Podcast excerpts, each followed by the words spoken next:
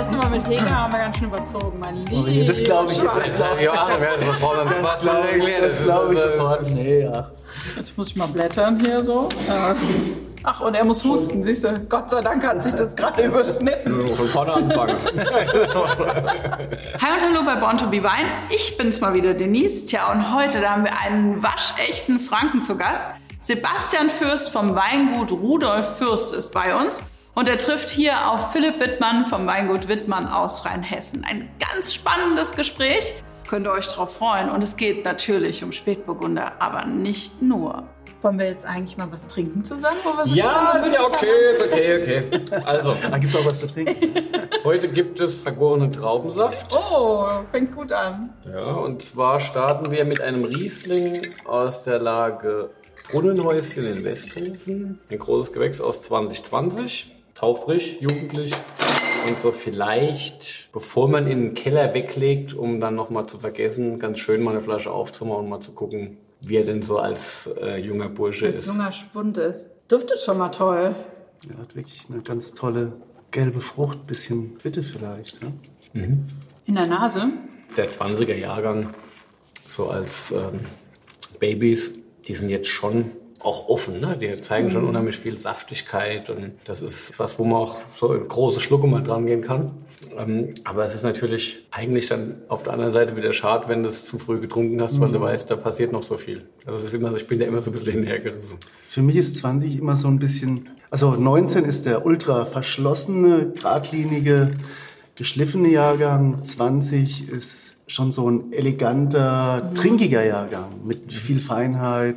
Das- Und das das, findet das- man, das findet man bei total vielen Die, 20ern. dass die Seidigkeit im 20er drin ist, das, das macht die Güte des Jahrgangs aus. Es war ja ein reifes Jahr, ne? Also nachdem wir jetzt äh, den, die Ernte 22 im Keller haben, hat man dann ja auch schon wieder so ein bisschen einen Rückblick. Und wenn du dann so vergleichst, 22, 21, 20, 19, 18, 17, dann sind wir ja insgesamt schon in einer Reihe von vielen Sonnenjahren, frühen Jahren mit einer guten Grundreife. Und die 20er haben das geschafft, trotz einer wirklich warmen Saison am Ende die Finesse irgendwie einzupacken und was Zartes, Seidiges irgendwie dann auch, auch, auch zu haben. Und das ist, glaube ich, das, was den Jagen auszeichnet. Würdest du sagen, dass für euch 20 auch weniger kraftvoll ist wie 18, aber ja. so zwischen 18, irgendwo sich so zwischen 18 und 19 ein? Ja, ja, absolut. Die 18er, die, die, da hat man sich ja schon bemüht gehabt, das irgendwie einzufangen, weil man ja auch die Erfahrung aus den Vorjahren hatte, dass man eben nicht zu viel Speck auf den Reben hinterher hat, dass es irgendwie trotzdem nicht zu intensiv wird. Aber 18 war am Ende trotzdem ein Jahr, was natürlich doch auch sehr, sehr viel Struktur hat und auch eine gewisse Kraft hat. Ne? Und die 20er waren feiner, am Ende auf jeden Fall. ja, auf jeden Fall. Wie siehst du es jetzt mit 22, mit dem ersten Blick drauf? Also das ist echt äh, eine knifflige Frage. Ich lege mich da als so früh noch gar nicht so fest. Bin ich bei dir, ist ganz schwierig dafür. Aber der ähm, 22er passt auf jeden Fall gut in die äh, rein, also in die Reihe der 18, 19, 20 Jahrgänge. Dann ist 21 total kühl und frisch und leichtfüßig und 22 ist wieder ein heißes Jahr. Aber mich erinnert 22 momentan noch mehr an 19. Also es hat bei uns gerade beim Spätburgunder mehr rote Frucht, mehr Sauerkirsche. Also es wird sich auf jeden Fall eher bei 1920 abspielen und überhaupt nicht wie 2018. Aber ist noch ziemlich früh. Ist, ist das denn klimatisch zu vergleichen? Ich meine, soweit seid ihr ja gar nicht auseinander und dann doch? Ich glaube, dass wir mehr Unterschiede haben als jetzt zwischen Rheinhessen und Pfalz oder Rheinhessen und Nahe oder auch Rheingau, weil letztendlich irgendwo der Rhein ein bisschen weiter drüben, da ist irgendwie schon so, ein, so, so, ein andere, so eine Klimagrenze wettertechnisch. Also wir sind tatsächlich ein bisschen mehr äh, geprägt von diesen Hoch- und Tiefdruckgebieten, die über den Atlantik kommen. Und ihr habt tatsächlich manchmal auch stabile Ostwetterlagen, die wir nicht mehr Ja. abkriegen. Also wir sind auch so ein bisschen zwischen den Welten, weil wir ja der ganz westliche Zipfel sind von Ja. Franken. Ja. Und wir rutschen, manch, ich habe manchmal das Gefühl, wir rutschen jetzt in dem Jahr eher in so eine frühe Schiene rein. Das ist dieses Jahr der Fall. Oder wir kommen dann wirklich spät. Das ist richtig, Franken ist schon ein bisschen kontinentaler. Gerade wenn es dann noch weiter östlich geht, wo später unser Astheimer Chardonnay herkommt. Aber Mach ich ihn gleich mal auf, mach's mal auf. wenn der aus dem Osten kommt. Deswegen nicht Ja. eindeutig zu antworten. Das ist auf jeden Fall nicht immer gleich. Wir hören dann schon oft, dass es jetzt im Wonnegau oder schon auch äh, wärmere Ecken mit Riesling mhm. schon losgegangen ist. Und bei uns ist noch zwei Wochen Zeit. Aber dieses Jahr zum Beispiel haben wir, glaube ich, ziemlich gleichzeitig mhm, gelesen. Okay. Wir waren jetzt 22 extrem früh dran. Wir haben schon ähm, die letzten zwei Augusttage Frühburgunder mhm. und auch schon den Schlossberg, also mhm. die heißeste Spätburgunderlage von uns begonnen zu lesen und haben dann auch ziemlich durchgezogen, sind dann schon am 26. September mit Riesling durch gewesen. Mhm. Und das ist für uns extrem, ja, das ist für uns noch, früher wie wir. Ja. Extrem früh, ja, ne? Extrem. Ja. ja, aber klar, das passt aber jetzt irgendwie tatsächlich, das ist eine eigene Welt irgendwie. Erzähl doch mal, wo liegt Bürgstadt und äh, wie genau. muss man das einordnen? Das ist ja, schon. Warst du eigentlich schon mal bei uns? Ich war noch nie bei euch zu Hause. Das, das ist tatsächlich so äh, ja, sehr schade. Das, deswegen weißt du das. Wo wir gerade über das Bauen gesprochen haben, ihr habt nämlich auch so eine tolle Vinothek gebaut. Das sieht so toll aus. Von Bildern her kenne ich das. Ah, ja, ja, also wir sind wirklich äh, ziemlich abgelegen. Ja. Man fährt nicht zufällig vorbei. Bürgstadt ist mit Miltenberg zusammengewachsen, ein schönes Fachwerkstädtchen am Main-Viereck. Und äh, diese Ecke nennt sich Kurfranken. Und Franken hat ja ca. 6000 Hektar Rebfläche, aber ganz Kurfranken vielleicht nur irgendwas um die 250, 300 Hektar. Und bei uns muss man die Weinberge auch ein bisschen suchen. Man fährt so durchs Maintal und meint, das sind gar keine Weinberge. Und dann geht's aber immer wieder in die Seidentäler rein, wo mhm. dann der Wein steht. Und wir haben den eisenhaltigen roten Felsboden, einen ziemlich kargen Boden.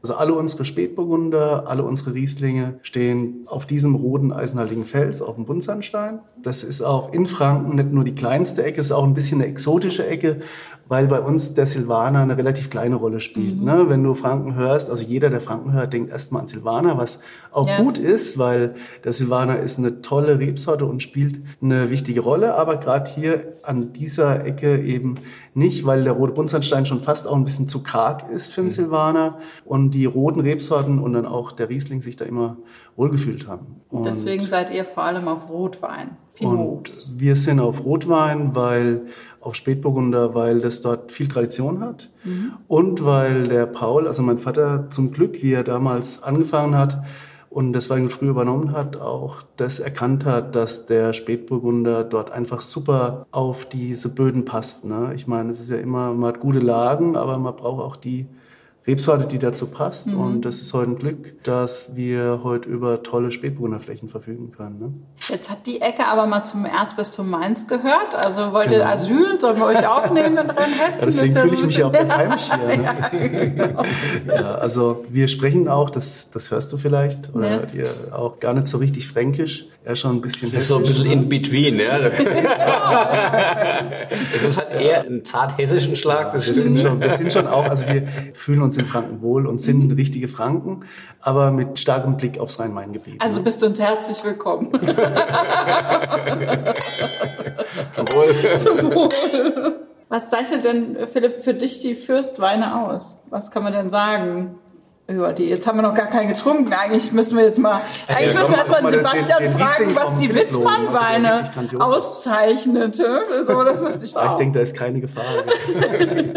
ich war ja noch in Geisenheim und bin gerade so mitten im Studium gewesen. Da habe ich schon gesehen, wie der Philipp Wittmann daheim den Betrieb übernommen hat und dann losgeschossen ist. Und seitdem war immer jeder heiß auf die Rieslinge und wir sind auch große Fans davon. Deswegen freue ich mich, dass wir heute auch schöne Weine vom Philipp probieren können. Also immer grandiose Weine. Besten Dank.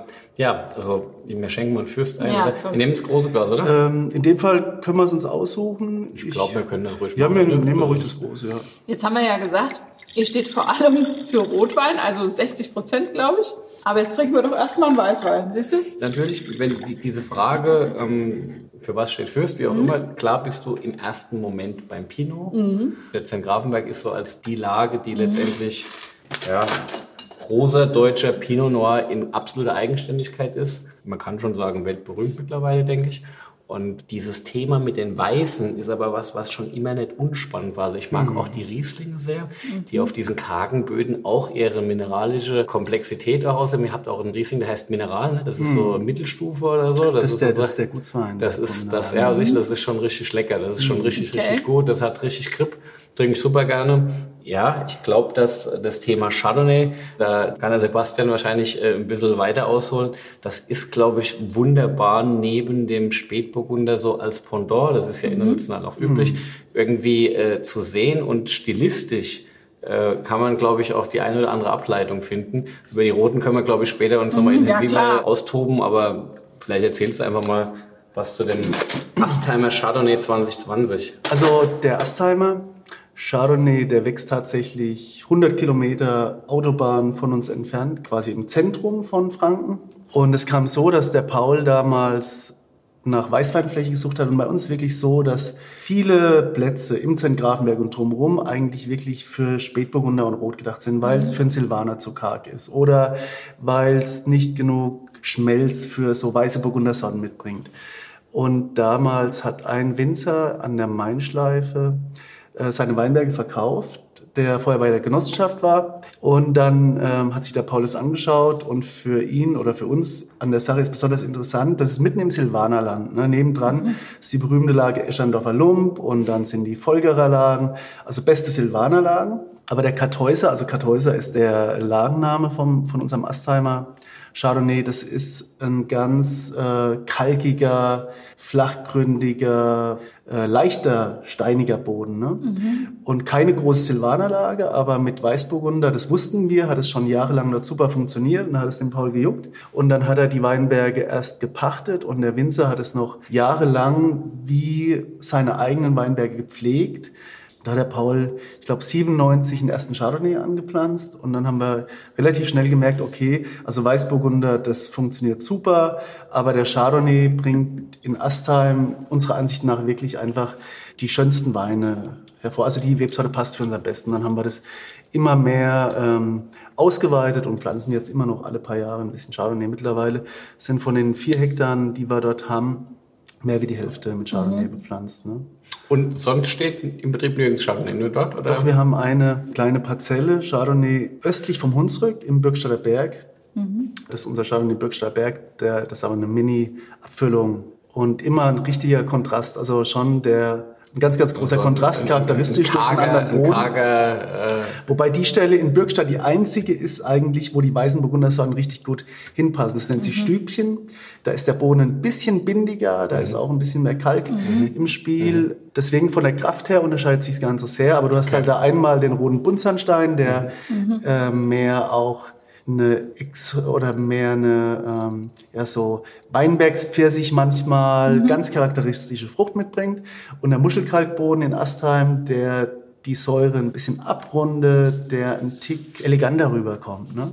Also zwei ganz unterschiedliche Weine, aber mhm. es gibt auch Chardonnay in Bürgstadt. Und ähm, die anderen weißen Sorten sind dann Rieslings, ein bisschen Ja, also wir machen immer noch äh, immer noch viel zu viel. Äh,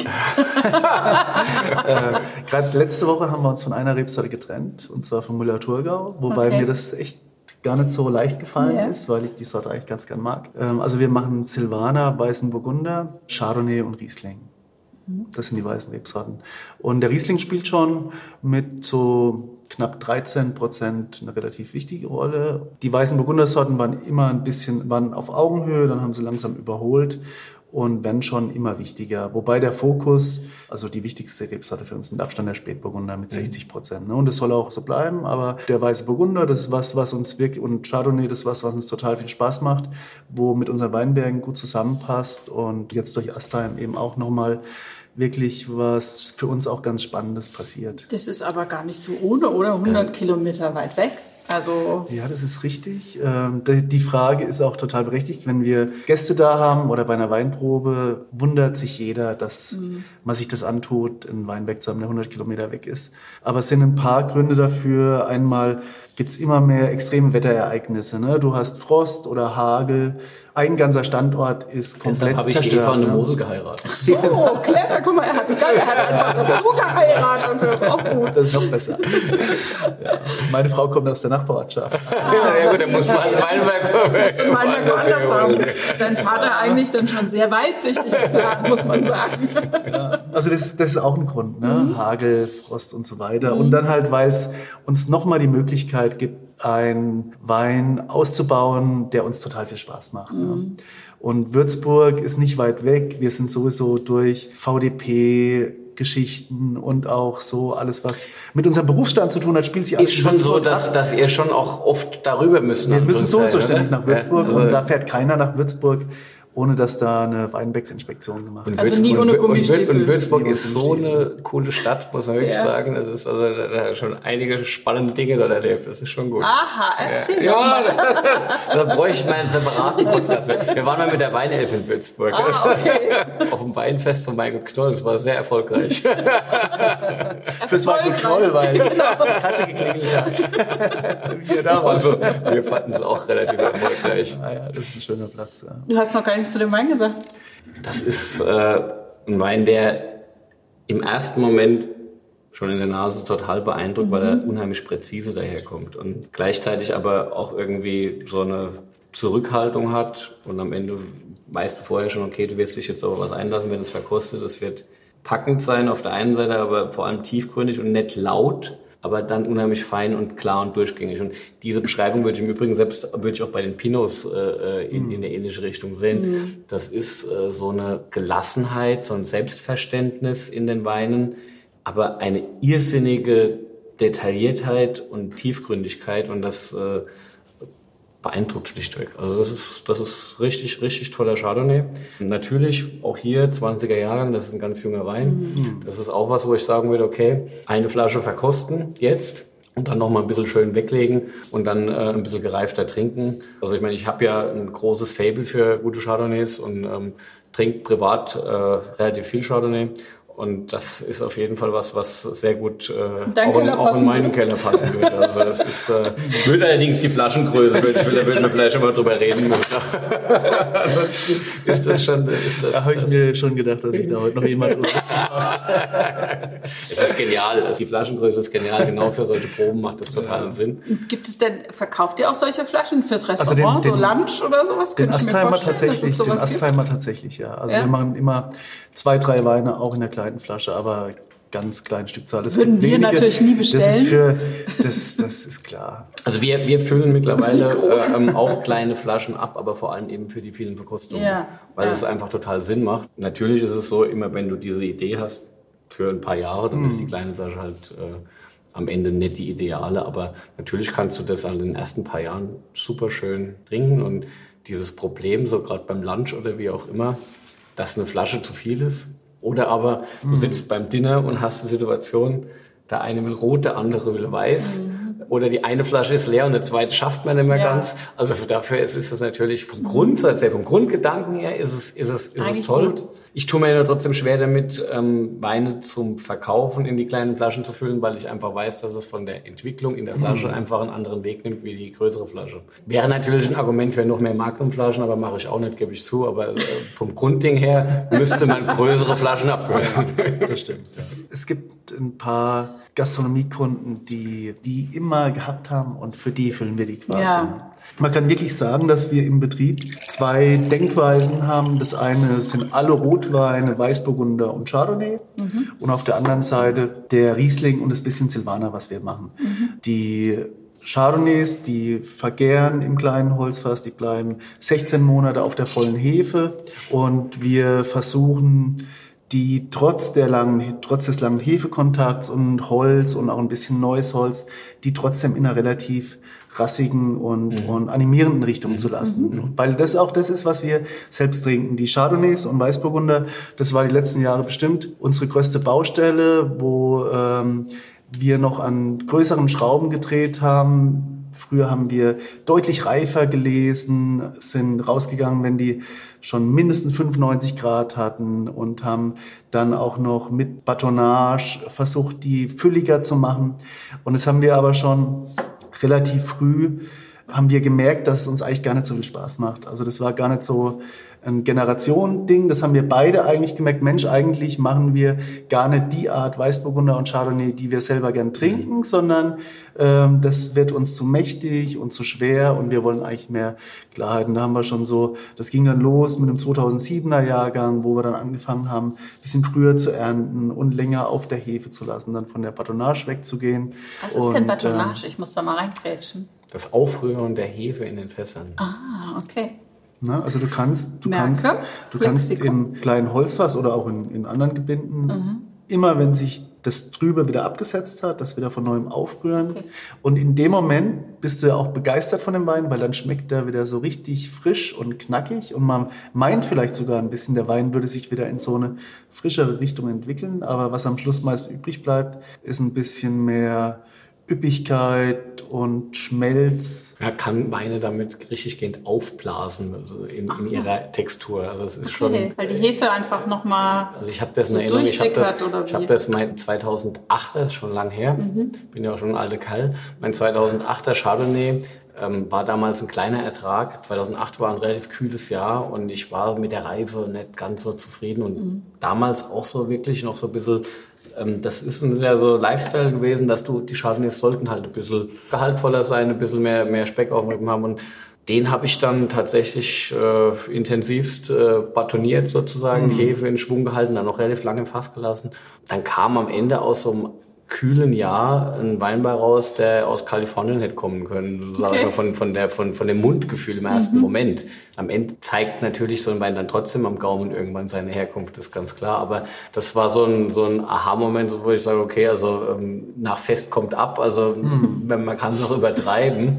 Und eigentlich ist für mich persönlich so das Ideal, wenn, wenn man in der Entspanntheit unterwegs ist, dass man eben nicht mit zu viel mit, He mit der Hefe arbeiten muss. Also wenn man die Ernte so terminieren kann und die Textur im Most, im Wein so ist, dass man zwar Hefe und Wein in Kontakt hält, aber nicht äh, irgendwie noch äh, da das noch noch intensiviert mit durch durch durch einen Eingriff. Also das kann immer wieder mal hilfreich und spannend sein. Das ist einfach von Fass zu Fass, von Jahrgang zu Jahrgang und von Stilwünschen äh, entsprechend abhängig. Aber die Zeiten, in denen man gesagt hat, und jetzt nochmal an die Hefe und nochmal an die Hefe, ich glaube, die sind so ein bisschen rum. Oder Das glaube siehst ich auch. Das auch glaube ich auch. Aber das ist mehr Stilistikfrage, vielleicht eine Qualitätsfrage. Ne? Okay. Genau, also das ist die eine Geschichte, wo, auch, wo ich auch die Spätburgunder dazu zähle. Das ist eine relativ ähnliche Denkweise. Auch im Weinberg haben wir bei den Burgundersorten extrem niedrige Erträge. Wir streben eigentlich an, einen Lesedurchgang zu haben, wo alles auf einen Schlag geerntet wird. Und der muss auch sitzen. Also der, der Erntezeitpunkt spielt für uns bei den Burgundersorten eine viel größere Rolle wie bei den Riesling zum Beispiel. Und dann haben wir Riesling Silvaner, wo wir schon bei der Ernte ein bisschen mehr Luft haben. Da gehen wir zwei, dreimal rein. Wir wollen dann im Weinausbau nicht den ewig langen Hefekontakt haben, vielleicht so ein halbes Jahr bis acht Monate, weil wir weniger jetzt die Brioche-Noten und diese Zitrusnoten haben wollen, die bei den weißen Burgundersorten entstehen und machen das äh, auf eine, also die Riesling würde ich sagen, auf eine ziemlich klassisch altmodische deutsche Art und Weise. Ne? Während die weißen Burgunder und Spätburgunder eher traditionell burgundisch ausgebaut werden. Du hast mich ja auch mal mitgenommen in deinen Keller und jetzt habe ich mal so eine Frage. Ne? Also an den Fässern, da waren so Thermometer, Mess, Okay. Temperaturmessgeräte angebracht, so sag ich's mal. Weil du gesagt hast, beim, bei der Gärung kann das bis zu 30 Grad erreichen. Genau. Oder bring ich jetzt was durcheinander? Das sind die, das sind die Doppelstückfässer Ja. für unsere Rieslinge und die sind mit Kühlplatten ausgestattet. Ja. Und wir gern eigentlich gar nicht kühl. Wir nutzen die immer weniger, aber wir können dann quasi so eine letzte Spitze brechen. Durch die Gärung entsteht ja auch Temperatur und je größer das Gebinde, desto höher geht die Temperatur und das kann schon bei einem Doppelstück, äh, wenn die Starttemperatur gut war, schon knapp an die 30 Grad gehen. Und da und wir vergären heute, wir vergären heute ähm, Aber ich sag mal so, bei 25 Grad kann es bei mir schon auch. Das sind 25 Okay. Grad. Und das ist das, was wir auch noch, also was wir auch noch. Äh, Aber das macht der Wein, also das macht die ja. Gärung von alleine. Da wird das so warm. Also wenn du natürlich deinen Most runterkühlst Mhm. auf, sagen wir mal, äh, unter 10 Grad Celsius, dein Keller kalt ist und dein Gebinde nicht sehr groß und vielleicht sogar aus Edelstahl ist und nicht aus Holz, auch dann, dann, gären, dann ist es so, dass die Gegebenheiten so sind, dass die Gärung schon unheimlich viel Schwung haben muss, Okay. um diese Temperaturen zu erreichen. Wenn du aber sagst, du legst mit zum Beispiel 12 Grad Celsius ein, hast gegebenenfalls auch noch ein Holzfass oder dein Keller hat, nimmt auch ein bisschen die Außentemperaturen mit auf, äh, beabsichtigt oder nicht, kann man, das ist ja auch eine, eine Stilfrage, was man möchte. Es ist einfach so, bei der alkoholischen Gärung entsteht Wärme, ja, Wärme und CO2. Dementsprechend geht das nach oben. Und das ist äh, ein Stück weit auch gewünscht, gerade wenn du mit äh, natürlichen Hefen arbeitest, wenn du also keine Reinzuchthefen zusetzt, sondern einfach darauf vertraust, dass die Gärkraft eben aus, äh, aus den Weinbergen äh, äh, auch äh, da ihre Arbeit macht, dann ist es natürlich hilfreich. Je wärmer es ist, umso mhm. stärker können sich die Hefezellen vermehren, umso intensiver und schneller läuft auch eine Gärung. Mhm. Und wenn das Ziel am Ende ein trockener Wein ist, dann ist es natürlich auch hilfreich, dass du eben entsprechend eine gute Zellvermehrung der Hefen hast, eine gute Verarbeitung hast und dann entsteht halt auch Wärme und dann kann es halt auch wärmer werden. Mhm. Es gab Zeiten, da hat man eine zu warme Gärung verteufelt, weil man gesagt hat, da geht zu viel primäre Fruchtaromatik verloren. Also das, mhm. gab so, das war so 90er, 2000er Jahre, war die, Kalt, die Kaltgärung Alles war, war ähm, das große Thema und dann wurde gekühlt, äh, bis der Doktor kommt und dann ein schönes Päckchen Reinzuchthefe drauf. Und danach hat das, äh, war das ein leckeres Eisbonbon äh, Riesling, ein Eisbonbon Weißburgunder, ein Eisbonbon Silvaner. Hm. Haben alle gleich geschmeckt, äh, aber waren kalt vergoren. Also das war so ein bisschen der Erfolg aus dieser Zeit. In einem nicht negativ gemeinten Sinne ist das ein Stück weit heute im eher industriellen Bereich auch, auch tendenziell eher noch üblich zu versuchen, diese Fruchtaromen zu packen in der Gärung, da eine saubere, klare Vergärung zusammen und die Fruchtaromen im Wein zu betonen. Mhm. Wenn es eben nicht so sehr um die mhm. Herkunft geht, sondern eher um Sortencharakteristik, dann spielt das eine andere Rolle. Aber wenn du Herkunftsweine machst, mhm. denkst du halt oft komplett anders. Mhm. Ja. Wenn du eine höhere Gärtemperatur hast, kriegst du mehr Struktur und auch Klarheit in Wein, weil die höhere Gärungstemperatur, das ist auch ein reinigender Prozess. Das äh, trägt zur, zur Straffheit bei. Das bringt ein bisschen Feuer auch in Wein. Ne? Mhm. Also wir sind auch mit allen Weißweinen heute mit einer, eher bei einer hohen Gärtemperatur. Ich weiß noch, wie ich damals heimgekommen bin und ich habe das in Burgund gesehen, da war das ganz groß im Trend. Selbst die kleinen Holzfässer, also die 228 Liter Fässer, nochmal so ein, zwei Grad in der Hauptgärung runter zu holen. Und da bin ich die ersten Jahre im Keller rum mit so Kühlbananen, nennt sich das, die in die mhm. Spundlöcher reinpassen und habe dann die ähm, Temperatur minimal runtergeholt. Und heute denken wir genau anders. anders ne? Wir wollen gerade die kleinen Gebinde so hoch in der Temperatur haben, wie es geht, um möglichst Kraft und Struktur zu haben. Ne? Okay. Aber es ist eine Möglichkeit, eben wenn einem ein Wein, also diese Gärsteuerung, wenn ein Wein mal zu weit nach oben abdriftet, eben die obere Spitze zu brechen. Das muss man, äh, also so von wegen nach dem Herbst mal in Urlaub fahren, ist eigentlich nicht, ne? Das ist wie wenn du einen Stall voll äh, Kühen hast, die jeden Tag gemolken werden müssen. Da kannst du auch nicht wegfahren. ja, nee, Und ne? äh, du musst halt nach deinen Weinen gucken mhm. und musst einfach im Blick haben, was passiert da Tag für Tag. Und äh, im Prinzip greifst du relativ selten ein. Aber du musst halt permanent wissen, was ist da los und mhm. passt alles. Und das ist dann auch so ein bisschen immer die Enttäuschung bei meinen Azubis, wenn die Ernte rum ist, wenn dann trotzdem Samstag, Sonntag einer kommen muss, um die Messungen zu machen. Ja. ja das gehört dann halt dazu, mhm. äh, einfach um zu schauen. Restzucker, äh, also Öchsle, Mostgewichtabnahme, Temperatur und ja, natürlich auch die Verkostung spielt eine Rolle. Und mhm. ähm, viele Dinge weiß man aus Erfahrung. Mhm. Aber dennoch nah dran sein ist, glaube ich, wichtig, wenn man großen Wein machen will. Mhm. Und dieses, ähm, ich kenne immer diesen Spruch. Mir schwenkt mal das da aus. Wir können den Weißwein ruhig in das kleine Glas machen. Ich kenne immer den Spruch, zu Weihnachten muss der Keller kalt sein. Heißt das denn, dass die Weine bis dahin durchgegoren sind, dass man dann... Stilfrage, ne? Das ist eine also Stilfrage, okay. Also bei mir ja, bei mir tatsächlich ja, bei meiner Frau auf gar keinen Fall. An der Mosel sowieso nicht, ne? Da gärt alles auch ein bisschen länger, oder? Ja, erstens mal ist es natürlich so, die Ernte ist später. Ähm, durch die spätere Ernte ist die Gärung natürlich erstmal ein bisschen gebremst, weil die Moste mhm. kälter sind, bis, kälter sind, bis anfangen zu gären. Die Moselkeller sind oft auch gar nicht so tief in der Erde, mhm. sodass die auch tendenziell ähm, ein bisschen schneller auskühlen. Mhm. Nicht generell. Und ähm, dann äh, muss natürlich der, der, der Most, der Wein in einer Jahreszeit die Gärung äh, ähm, durchlaufen, die ein bisschen schwieriger ist das allein führt schon dazu, dass sich das ganze Thema verzögert. Und dann ist es natürlich so, dass diese große Tradition der fruchtsüßen Weine ja auch ein Stück weit drauf setzt, dass nicht alles wirklich durchgeht. Wenn du jetzt mit Burgundern arbeitest und äh, Anfang September bei sommerlichen Temperaturen erntest, hast du das Problem, dass du aufpassen musst, dass das am Ende trotzdem nicht zu warm ist während ja. der Ernte. Du hast ganz andere Grundbedingungen. Mhm. Und dann kommt natürlich noch hinzu, Ein Wein, der niedrige pH-Werte hat, neigt nicht dazu, irgendwelche anderen mikrobiologischen Prozesse während der Gärung zu durchlaufen. Mhm. Ein Wein mit höheren pH-Werten, also mit niedriger Säure entsprechend auch, neigt halt dazu, vielleicht dann auch einen parallelen biologischen Säureabbau zu machen, vielleicht auch Essig zu bilden während der Gärung, wenn man nicht aufpasst. Mhm. Und das ist bei mir jetzt so ein Punkt, wo ich sage, für mich in Rheinhessen ist es so, ich habe Interesse an einer Gärung, die irgendwie auch zügig durchläuft. Mhm. Ich möchte keine Gärung haben, die sich zu lange zieht die letztendlich die Weine dann breiter, weicher und komplexer macht, weil wir haben ausreichend Komplexität, Tiefe drin. Ich brauche auch keine Langgär Fruchtaromatik mhm. im, im, Wein, sondern Frucht haben wir auch genug in unseren Trauben, sage ich mal. Deshalb bin ich eigentlich super happy, wenn so ein Fass in, sagen wir mal, vier Wochen, äh, mhm. fünf Wochen durchgärt, finde ich eigentlich ganz gut. Mhm. Dementsprechend achte ich eigentlich auch darauf, dass der Keller warm ist, solange es gärt. Und insofern sage ich mal schon, Weihnachten, Kalle, Keller, kalt finde ich gut. Ja. ich bin auch immer froh, wenn an Weihnachten keiner mehr gärt, aber der Plan geht nicht immer auf. Ja. Ja. Super okay. Weißburgunder. So, was, ist das für, was ist das für ein Weißburgunder? Mit Weißburgunder Reserve 2020.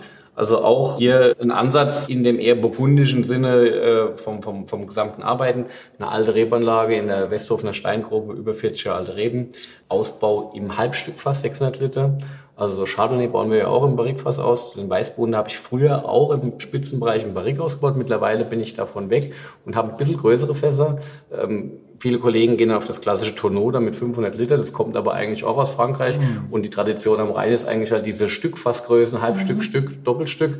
Und ich bin dann eben auf die traditionellen Halbstückfässer gegangen beim Weißburgunder, was ich mhm. super passend finde, weil der Weißburgunder ist ein bisschen zärter, ein bisschen schlanker und zerbrechlicher in Anführungszeichen. Äh, und wenn du da mit zu viel Holz äh, daherkommst, äh, ist es dann manchmal auch schwierig. Und mir ist es wichtig bei dem Wein, dass er eben in sich ruht und nicht irgendwie von irgendeinem Thema zu sehr gekickt wird. Also dementsprechend auch jetzt kein neues Holz mhm. oder so. Und wir reden hier von richtig schweren Tonboden mit, mit, mit Kalkstein und ähm, ein Wein, der letztendlich ja ähnlich wie unsere Rieslinge von seinem Gaumen lebt, hm. aber natürlich ein anderes Mundgefühl hat, weil die Rebsorte eben äh, mit dieser burgundischen, cremigeren Textur hm. einfach, einfach daherkommt. Und ähm, ja, das, das ist eigentlich die Burgundersorte, die an unsere klimatischen Bedingungen eigentlich fast am besten adaptiert ist. Der weiße ähm, mhm. Vom Aromenspektrum, was dabei rauskommt normalerweise. Also ihr habt nicht zu so viel versprochen. Der eine Granate jagt die nächste hier. Machst du den mit äh, BSA oder? Nee, also ähm, ich sag mal so, wenn da mal was mit BSA wäre, wäre das wäre ich jetzt auch nicht erbost oder würde mich aufregen, weil ähm, letztendlich in Spontangärung, warme Temperaturen und so weiter kann das natürlich auch mal vorkommen. Aber eigentlich ist es so, dass ich sage, ähm, nur eine Gärung ähm, und dann eben ein langes Lager auf der mhm. Vollhefe, auch ohne Schwefelung, aber dann halt eben, auch wenn es geht, etwas kühlere Temperaturen, sodass dann eben kein BSA kommt. Und das äh, mittlerweile werden die, also ich mache einen Chardonnay-Reserve und einen Weißbohnen-Reserve, die haben einen zweiten Winter im Fass. Also es ist jetzt dieses Jahr im Frühjahr äh, auf die Flasche kommen. Ich nehme aber an, das war bei dem Chardonnay mhm. genauso. Und äh, dann aber in der Regel ein Abstich vor der neuen Ernte äh, und beim Weißbohnen dann im Stahl äh, die, das, ja. das zweite. So machen wir das auch, ja. Mhm. So machen wir es auch. Also ihr seid euch ja sehr, sehr einig, ne? Das ist ja Total harmonisch. Total harmonisch hier, genau. Was sagst du zu dem Weißburgunder? Ja, super. Also hat Power und hat vor allem auch die Eleganz von 2020 wieder total. Und ähm, ja, also das ist sicherlich ein extrem starker Essensbegleiter, der auch total in diese Chardonnay-Richtung passt. Ich finde, Weißburgunder und Chardonnay, kulinarisch gesehen, kannst du das super miteinander ersetzen, wenn das ein mhm. langes Hefelager hat und da hast du auch ein bisschen Brioche und, und diese, diese äh, feine, helle Aromatik, bisschen Zitrus. Das sind einfach total vielschichtige Essensbegleiter, die man, wenn es sein muss, über ein ganzes Menü trinken kann. Ne? Mhm. Was halt wichtig ist aus meiner Sicht, ist, dass die Trinkigkeit bei diesen Weinen auch da ist. Und das, ist, das, das, das ist im Moment, glaube ich, in unseren klimatischen Bedingungen, toi, toi, toi, das große Glück, dass halt auch ähm, der Trinkspaß äh, äh möglich ist, weil wir eigentlich nicht das Problem haben, dass wir im Alkohol zu hoch gehen. Ähm, man muss natürlich einen Lesezeitpunkt im Blick haben und mhm. du brauchst kein gesundes Lesegut, das ist selbstverständlich. Mhm. Einfach eine gute Weinbergsarbeit.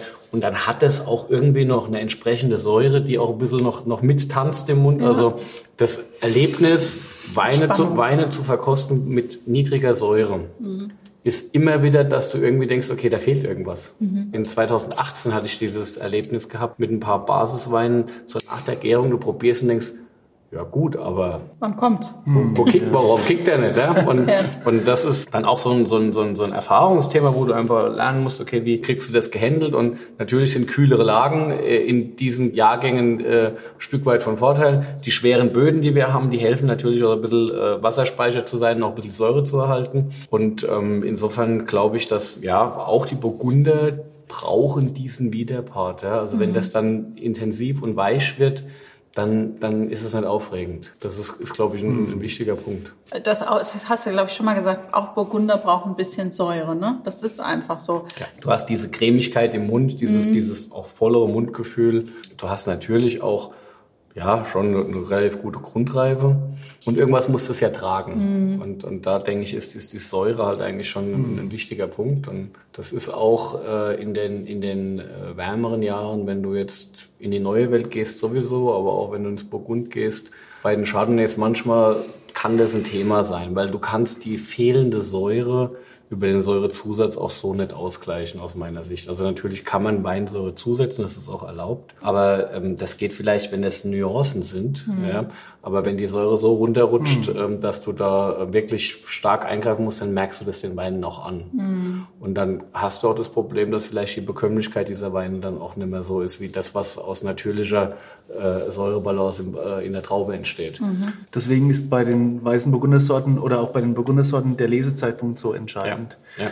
Beim Riesling, ähm, der generell oder fast immer, jetzt mal von 2018 abgesehen, eine super Säure hat, verlierst du nicht die Spannung innerhalb von einer Woche. Aber bei den Burgundersorten, gerade in den heißen Jahren, geht's immer schneller. Mhm. Wir haben heute so ein kurzes Zeitfenster bei den Spätburgundern in den heißen Jahren. Also wir lesen ja heute im Schnitt zwei bis drei Wochen früher wie mhm. früher und äh, haben aber nur noch die halbe Zeit dafür. Ja. Weil die Entwicklung vom einen Tag auf den nächsten Tag ist halt wirklich teilweise gigantisch. Ne? Mhm. Ne? Also ihr müsst rasend schnell sein, braucht viel wir mehr müssen, Leute. Wir müssen schnell sein. Ja. Das war jetzt auch gerade 22 schon speziell. ne? ähm, die Ernte kam schneller, als man äh, ja. wollte. Wir wussten alle, es kommt, aber man wollte es dann wirklich so richtig warm, wollte es auch ja. keiner. Und irgendwann war man gesagt, jetzt müssen wir aber gucken, dass wir da schnell in die Pötte kommen.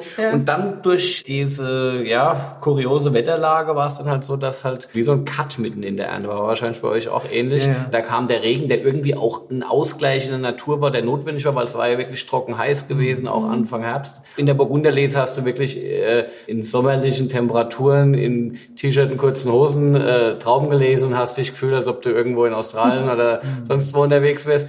Dann kam der Regen, dann wurde es auch kühler und dann hast du in der zweiten Lesehälfte, als der Riesling dran war, das Gefühl gehabt, okay, wann sind sie soweit? Zuckerkonzentration, mhm. Reife der Trauben, okay. bleibt auch alles gesund. Also so eigentlich eher die, die klassischen Sorgen eines deutschen Winters ja, ja. plötzlich äh, und vorher äh, andere Welt. Also war, war kurios. Es war ein, ein, ein Jahr, also wo ich keinen Vergleich dazu habe, weil wir sind ja. voll reingeprescht okay. und dachten, wir müssen jetzt wahrscheinlich komplett durchziehen. Und dann haben wir aber auch schon mit den Burgundersorten eine kleine Pause gemacht, mhm. weil es, es ging nicht so schnell wie 2018. Mhm. 2018 mhm. ging voll durch mhm. und 22 hat früh begonnen, aber dann gab es kleinere Regenschauer und später beim Riesling dann auch größere Niederschläge und äh, das hat es ein bisschen verringert. Aber der so, man, so mancher Jahrgang wurde auch schon reif geregnet, ne? Der Lesezeitpunkt ist mittlerweile, glaube ich, die kniffligste Frage im, ja. Im Herbst und vielleicht sogar eine der kniffligsten Fragen in der ganzen Entscheidungskette. Ne? Ist halt gut, wenn man schon ein paar Jahrgänge vorher gemacht hat ne? und ein gutes Bauch, sich auf sein Bauchgefühl verlassen kann, vielleicht. Man wird auf jeden Fall entspannter. Ne? Ja. Das ist so, ja. Das ist so. Also, es ist ja auch das Schöne, wenn wir, bilden ja beide auch aus mhm. und haben dann auch schon äh, viele Söhne von guten Freunden von uns, Kollegen, wir haben ausgebildet. Wir haben beide, der, der Hans Repolzer bei uns der beiden Hans, gewesen. Ja. ja. Okay. Die Jungs sind jetzt natürlich auch voll am Start in den mhm. eigenen Betrieben und es ist einfach schon auch schön zu sehen, wie die etwas jüngeren dann noch ein bisschen mehr Grundnervosität haben, mhm. obwohl sie schon verdammt viel wissen und, ja. eigentlich alles richtig machen. Aber diese innere Aufgeregtheit, die ist, glaube ich, dann tatsächlich in den ersten Jahren noch ein bisschen größer Und irgendwann sagst du dir, okay, das kommt zwar nie mehr das gleiche wie das, was du schon mal erlebt hast, aber du hast so viel schon erlebt, dass das ja, das kriegen wir jetzt irgendwie. Und ganz schlimm wird's eigentlich sowieso nie. Also, mhm. ich meine, das weiß man nicht natürlich, vielleicht kann es irgendwann noch mal richtig übel werden. Ähm, aber ähm, das ist schon, glaube ich, wirklich ein Unterschied. Wenn du schon ein paar Jahrgänge gemacht mhm. hast, kommt ein bisschen mehr Ruhe ins Spiel. Mhm. Das stimmt. 2010, das war das extrem kühle Jahr, und da war ich gerade erst drei Jahre daheim und da waren die Mossgewichte so niedrig und die Säuren, die waren so hoch. Und da habe ich gedacht, oder? ja, ach komm, mach noch einen. Kann schon. Mach rein, komm. Ähm, ähm, und da dachte ich, da kann ja nie im Leben was, ähm, draus werden. was draus werden. Zumindest nicht so, wie ich das von den letzten Jahren gewohnt war. Ne?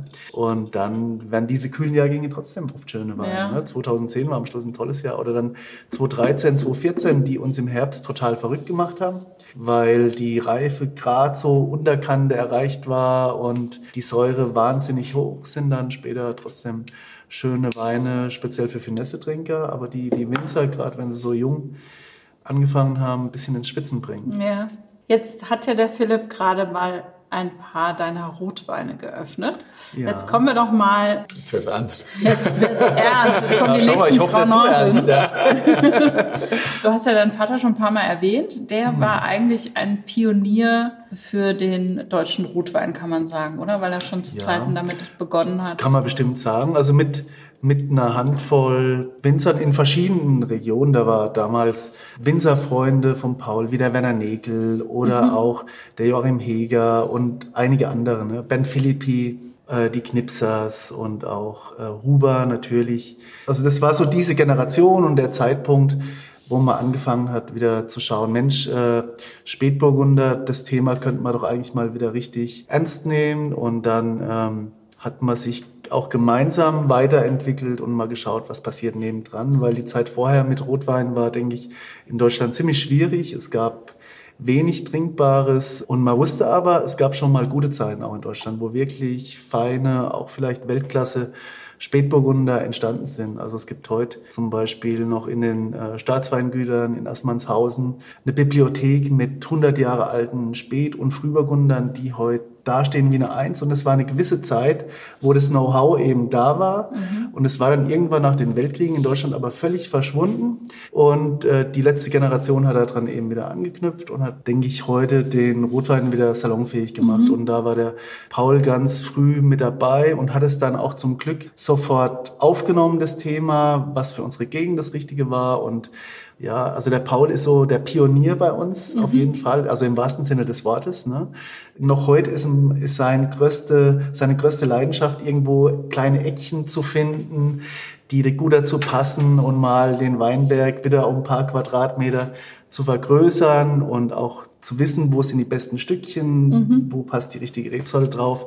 Und äh, er hat es schon früh begonnen und das ist das, was wir heute total noch pflegen, eben dann auch hochwertiges Pflanzenmaterial an die besten Stücke zu setzen. Ne? Und das ist bestimmt auch mit das Wichtigste beim Spätburgunder. Die Bandbreite beim Thema Spätburgunder ist riesig. Es gibt so unterschiedliche Unterarten vom Spätburgunder, mhm. Klone und auch Selektion, äh, wo man Trauben hat, die sind 250 Gramm schwer und mhm. aber die richtig guten Sachen, das sind kleine Träubchen mit 50 bis 100, vielleicht manchmal 120 Gramm. Und manchmal sind es auch die, ähm, die komplizierten Spätburgunderarten, also die kompakt sind und die schwer zu bewirtschaften sind, gesund in den Keller zu bringen sind, die hinterher besonders viel Feinheit bringen. Ne? Mhm. Ne? Okay. Und der Paul, also meine Eltern, Paul Moni, die haben den Betrieb 1975 übernommen und damals war das wie so oft ein ganz kleiner gemischter Betrieb mit ein bisschen Ackerbau. Es gab früher auch Tabak bei mhm. uns in der Familie und äh, Rinder, Kühe. Und dann ist mein Großvater, der Rudolf, nachdem das Weingut immer noch benannt ist, der ist schon sehr früh gestorben, mhm. 1975. Und dann musste der Paul Geisenheim abbrechen, ähm, hat das Studium quasi an Nagel gehängt und ist heimgegangen und hat mit meiner Mutter zusammen den Betrieb übernommen. Und dann sind sie relativ schnell ausgesiedelt und haben dann den Betrieb die letzten 40 Jahre eben peu à peu aufgebaut. Das Thema Spätburgunder war schon immer im Fokus gestanden. Ne? Mm. Und bis heute ist das natürlich unser heißestes Thema ja. äh, und unsere größte Leidenschaft. Ne? Ich habe irgendwo gelesen, ich weiß nicht mehr, wer es gesagt hat, aber ich fand das genau stimmig, die Definition, dass der Paul Fürst dem Spätburgunder eine eigenständige deutsche Stilistik gegeben hat, die man sonst ein Stück weit auch sucht. Auf mhm. der einen Seite das Burgund als das große Vorbild für alle irgendwie, mhm. die im hochwertigen Bereich unterwegs sind. Ansonsten wächst Pinot ja sonst auch in der mhm. Welt ganz gut an verschiedenen Ecken. Mhm. Und wenn man heute in die Stilistik des Spätburgunders reingeht, diese Vielfalt, die es gibt, ist halt der fürstische Spätburgunder. Das ist eine ganz eigenständige, in sich ruhende Kategorie, die letztendlich irgendwie ja auch nicht kopierbar oder sonst was. Ich, die, die, ich freue mich auf jeden Fall, wenn das so wirkt. das, das, das, das, und das, das, ist schon, das, das, ist schon, das ist schon eine großartige Leistung, mhm. ähm, wirklich so es zu schaffen, mit, mit, mit einer Rebsorte, mit einer mit der feinsten Rotweinsorte der Welt quasi diese komplette Eigenständigkeit per Definition zu erreichen, ich weiß nicht, ob es Stefan Reinhardt war oder irgendeiner von den Kranten der, der Schreiberlinge hat äh, in diese Richtung das äh, äh, geschrieben und ich hab, kann dem nur voll zustimmen. Ich freue mich auch darauf, jetzt da was zu probieren und wir müssen da jetzt dran gehen. Also, in das große Glas bestimmt, ne? Ja. ja. Wo wir jetzt schon dabei sind, was man in der Presse so liest, habe ich gelesen, dass dein Vater, das hat der Philipp wunderbar beschrieben, was er gemacht hat und wie er es verankert hat. Und dass dann aber du ins Weingut kamst und es tatsächlich geschafft hast, diesem wunderbaren Wein, der schon so unglaublich groß war, noch einen Hauch mehr Frische und es noch weiter zu entwickeln, wo man gedacht hat, das geht gar nicht mehr. Ja, also was hast du denn da noch gemacht? ja, aber Sebastian, jetzt wird es langsam hart für ihn. aber wir kommen gleich mit den anderen Sachen.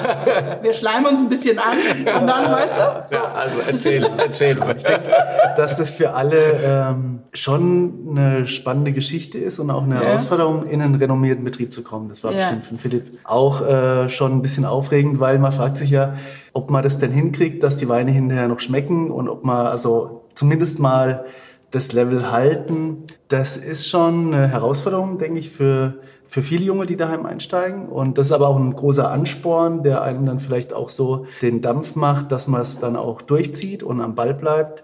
Ich freue mich heute, dass das so erfolgreich geklappt hat. Aber es ist nach wie vor ja auch eine Teamgeschichte. Der Paul ist auch noch mit im Boot und wir haben auch eine ganz lange Zeit, und das machen wir heute auch noch, zusammen da an den Stricken gezogen. Ihr habt auch nie ähm, kommuniziert, wann wirklich der Übergang war, ne? Das habt ihr so. Ja, wir versuchen sowas, sowas, äh, sowas, äh, das merken wir vor lauter, also wir, wir sehen ja manchmal den Wald vor lauter Arbeit daheim auch gar nicht, da gehen so Sachen manchmal unter, ich, gell? Ich, ich, ich, beneide, ich beneide ja den Sebastian dafür, dass er es geschafft hat, ähnlich wie der Cornelius im Übrigen, einfach auch irgendwie sich den Freiraum zu nehmen, dass er sich um seinen Weinbau und seinen Keller kümmert und nicht alle irgendwie nur an ihm zoppeln und er dauernd da raus muss. Mhm. Denn Sebastian kriegst du ja eigentlich normal nicht. Du siehst ihn relativ selten, weil er einfach Keller ist. sich so aus der Schusslinie, Schlusslinie nimmt ja. und, und, und einfach seinen Wein macht. Und das Thema Präsentation, wie auch immer, macht ihr mal. Ne? Das ist natürlich sensationell, wenn man mhm. einfach, wenn man, wenn man das kann, dass man sagt, okay, das Wesentliche ist für mich der Wein. Und ähm, klar ist es wichtig, auch den Kontakt zu den Leuten zu haben, um Gottes Willen, das sage ich damit nicht. Ja, aber, ja. aber diesen Stress, der es äh, teilweise verursacht, da draußen unterwegs zu sein, dem hast du dich ganz geschickt entzogen, oder? Ich bin schon auch also, schon unterwegs. Also okay äh, weil wir auch alles, also wir sind ja ein äh, 20 Hektar Betrieb und aber wir machen auch in, wir machen das Ganze, was außen stattfindet, komplett selbst. Entweder kommt der Paul oder komme ich. Deswegen können wir auch gar nicht überall dabei sein. Also für meinen Geschmack, also für mein Empfinden bin ich schon ziemlich unterwegs. Wusstest du denn gleich, dass du äh, Winzer werden willst oder war das für dich eher so ja, auch? Ich, ich wollte eigentlich gar kein Winzer werden. Ähm, das habe ich auch erst ganz spät entschieden. Mhm. Ich wäre entweder Koch, also höchstwahrscheinlich Koch. Oh ja, wäre auch nett. Oder, oder, ich auch eingeladen. oder vielleicht Schreiner geworden. Ah, und ja. ähm, dann habe ich tatsächlich eine attraktive Möglichkeit für ein Praktikum in Südafrika vor mir gehabt, weil wir gerade eine Besuchergruppe aus Südafrika da hatten und der Paul auch mit seinen Winzerfreunden gerade unten war und dann hat sich bei Buitenverwachting beim Hermann Kirschbaum ein ganz toller Winzer, der jetzt schon in Rente ist, aber der hat mich eben eingeladen, bei der Familie zu wohnen und mal ein Herz im Keller zu machen. Und das hat mir so einen Spaß gemacht, obwohl wir da ganz andere, das war ein großer Betrieb, schon damals mit über 100 Hektar, aber feine Weine, tolle Sauvignon Blancs. Mhm. Und da haben wir geschuftet bis zum Umfallen. Also ich habe erst nach sechs Wochen das Weingut das erste Mal verlassen damals. Halleluja. und äh, es ging echt richtig zur Sache. Aber es war so eine gute Energie und es, mhm. wir haben das so durchgezogen. Und es hat mir so einen Spaß gemacht. Und ich habe gemerkt, okay, also im Wein zu arbeiten, im Weingut zu führen und so weiter, das ist nicht nur Kapseln aufsetzen und Hofkern, so was man halt als Kind macht, ne, sondern auch äh, spannend und ich habe einfach den Einfluss oder ich habe einfach mal sehen müssen, was, was, alles, was alles stattfindet und wie schön mhm. das die Branche ist. Und dann habe ich mich tatsächlich dafür entschieden und seitdem bin ich da mit Leidenschaft dabei. Ne? Wo warst du in deiner Ausbildung überall unterwegs? Ich war, also ich habe landwirtschaftliches Fachabitur in Triesdorf gemacht. Das ist wirklich das allerkleinste Nest in Mittelfranken okay. bei Ansbach. Und währenddessen habe ich jede zweite Woche das wie eine Ausbildung im Weingut Stallein in das Acker mhm. verbracht. Das ist ein toller Betrieb, ein ganz handwerklicher kleiner Betrieb mit Sitzpflugfahren und im Steilhang arbeiten ja. und so weiter. Äh, hauptsächlich mit Silvaner, aber auch wirklich die volle Bandbreite, die man halt in Franken so hat. Dann habe ich in Geisenheim studiert und während dem Studium habe ich dann, also vorm Studium war ich dann noch bei Rebholz, hatten wir heute auch schon mhm. mal. Also das war aber ein kleines Praktikum, aber für mich auch ein ganz prägendes Weingut, äh, wo ich viel gelernt habe. Dann war ich im Elsass beim Marc Reinweis, ein Biodynamik-Pionier, ähm, der fantastische Rieslinge macht. Mhm. Und hinterher war ich viel im Burgund unterwegs. Also ich habe dann einen Herbst bei Simon Bies mitgemacht, nur als Buttenträger. Okay. Und dann war ich ein Dreivierteljahr bei der Domaine de la Lo. Das war mein BPS, das habe ich verlängert. Und das war für mich schon ein ganz spannendes Praktikum, weil das auch ein sehr, sehr traditioneller Betrieb ist im Burgund. Ne? Die haben extrem handwerklich gearbeitet, viel mit Ganztraumgärung, offene Bütten und so weiter. Also wirklich so handwerklich. So sprachlich, Französisch, top geht. Also ich bin ganz schlecht, ne? aber wenn es um, Essen und, um Essen und Wein geht, dann funktioniert's. Ne? Okay. Aber du hast gesagt, das war eigentlich wirklich nicht besonders der Sprache mächtig und das hat ja, trotzdem echt gut besonders. funktioniert. Ja, wenn du ein Dreivierteljahr da warst, hast du das schon gekonnt. Ne? Ich, ich kann schon, ich kann mich schon, ich kann schon klarkommen ich hatte nie Französisch in der Schule. Okay. Und bin dann wirklich ins kalte Wasser gesprungen. Die Franzosen sind jetzt und, eigentlich nicht so offen, äh, wenn man nicht Französisch Ja, aber die, aber die, äh, dieses Weingut schon. Also okay. mein Chef damals, der Jean-Pierre Desmet, war ein total weltoffener Typ, der selbst ein paar Jahre in New Caledonia gelebt hat und der hatte immer Leute von der ganzen Welt da. Ne? Das mhm. war ein bisschen das Handicap fürs Französisch lernen. Aber ich bin immer noch am Ball. Ich bin öfter mal, lasse ich mich mal zum Spritzen einteilen, also mal so acht Stunden auf dem Traktor und da okay. Blase ich mir dann alles die Sprachkurse rein. Und Respekt, Respekt. Und deswegen äh, wird es zumindest nicht schlechter. Wie war das dann, als du dann ins, ins eigene Weingut zurückkamst? Ja, also ich bin 2007 dann ins Weingut zurück, zurückgekommen und da hatte ich wirklich viel Glück, weil der Paul konnte schon relativ früh dann auch mal einen ganzen Bereich loslassen und hat mich dann, also wir hatten 2007 bestimmt so ein bisschen als Übergangsjahr, aber er hat dann gleich eigentlich die Rotweine und Weißburgunder Kellerwirtschaft an mich abgegeben. Das durfte ich machen und der Paul konnte schon immer eigentlich ganz gut mal ganze Bereiche loslassen und deswegen konnte ich gleich richtig loslegen. Ne? Mhm. Und das da bin ich auch dankbar, da bin ich auch so. dankbar dafür. Wir haben auch, also in so einer Familie läuft auch nicht immer alles reibungslos und ohne Diskussion, aber bei uns ist, glaube ich, der Riesenvorteil, dass wir so ein ähnliches Ziel haben von dem, was der Wein hinterher darstellen soll, mhm. wie er schmecken mhm. soll. Wir wollen einen mineralischen, rassigen Wein. Und wir streiten uns dann manchmal, ob man jetzt die Schraube links oder rechts rum rumdreht, ja, aber so das, äh, das unser, unser, unser, unser Grundziel ist eigentlich das Gleiche ne? Mhm. und das hilft uns schon sehr.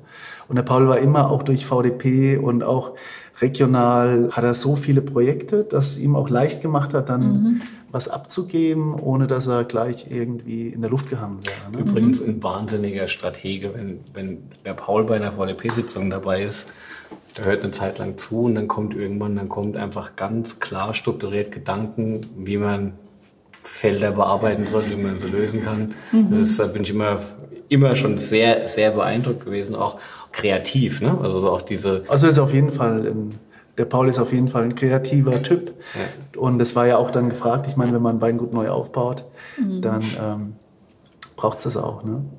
Jetzt hat ja eigentlich, deine Eltern haben ja auch das Weingut damals kann man sagen, aufgebaut. Ich meine, es gibt, ja, wir Den haben erstmal manche über den getrunken. Wein. Guck, jetzt wird's länger.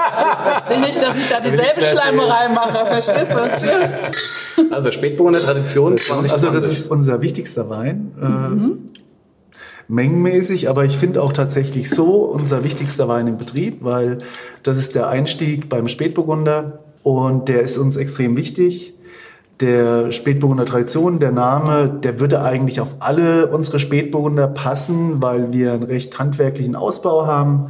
Wir machen im Keller eigentlich gar keine großen Unterschiede zwischen dem Spätburgunder Tradition und jetzt den Ortswein, Lagenwein, großen Gewächsen. Wir haben vielleicht bei den großen Gewächsen und bei den Lagenweinen mehr äh, ganze Trauben im Spiel oder auch ein bisschen mehr neues Holz, aber so offene Maischegärung, die ganze Gärung durch. Wir legen die rein in die offenen Bottiche, wir lassen die spontan gären, wir überschwallen die oder stampfen die, Jetzt alles nach dem gleichen, alles nach dem Das, gleichen da muss ich Prinzip. nochmal ne? nachfragen jetzt, weil das fand ich crazy. Also, ihr tut die Beeren, nee, eigentlich entrappt ihr die nicht mal, ne? Nicht alles, aber wir machen viel mit ganzen Trauben. Ne? Okay, ganze Trauben in diese Bottiche. Genau, Und dann quetscht ihr die nicht mal an. Nix. Das ihr lasst richtig. das einfach so. das richtig. Wo kommt ja. denn da die Brühe her? Also Ja, ich meine, also jetzt der, mal, wie braucht, geht das? braucht, braucht gar nicht unbedingt Brühe, wenn man den ein bisschen Zeit gibt. Ähm, Aber dann gärt es in der Beere, oder? das geht in der Beere und irgendwann kommt doch auch äh, Brühe Springen raus. Gell? Irgendwann dann, kommt oder? Brühe raus. Auch schon allein, das sind ja oft Behältnisse mit 2000 bis 4.500 Also Kilo. Trauben und schon allein durch den Druck kommt es raus. Ne? Okay. Und die Gärung, also jetzt gerade wenn es um die Ganztraumgärung geht, das ist wirklich eine spannende Geschichte, weil bei der Ganztraumgärung hat man zum einen, wenn man das in einem offenen Behältnis macht, wie wir das tun, schon relativ viel Sauerstoff. Der Sauerstoff kommt ja überall her und wir machen eventuell von Zeit zu Zeit auch nochmal eine Remontage, also nehmen Wein raus, dass er Sauerstoff kriegt und, und geben den wieder drüber. Also Wein raus. Das, was unten sich als Brühe Ja, so das, bildet. das holen wir, das holen wir zu du verschiedenen Zeitpunkten raus und geben es wieder drauf. Also das heißt, und mit dem Hauptziel, mal die Oberfläche wieder frisch zu machen, Mhm. aber auch um Luft mit reinzubringen. Ne? ist das nicht saugefährlich? Kann das nicht schimmeln da oben oder so? Also das kann, das kann schon. Du musst schon sehr exakt und sauber arbeiten und du musst äh, nah dran sein. Das ist, Ja. halt, äh, Das ist, also das ist eine Zeit, also das ist eine, das ist die kniffligste Zeit im Keller bestimmt, wo die Trauben noch nicht gären, ne? Weil da sind sie sehr anfällig. ja.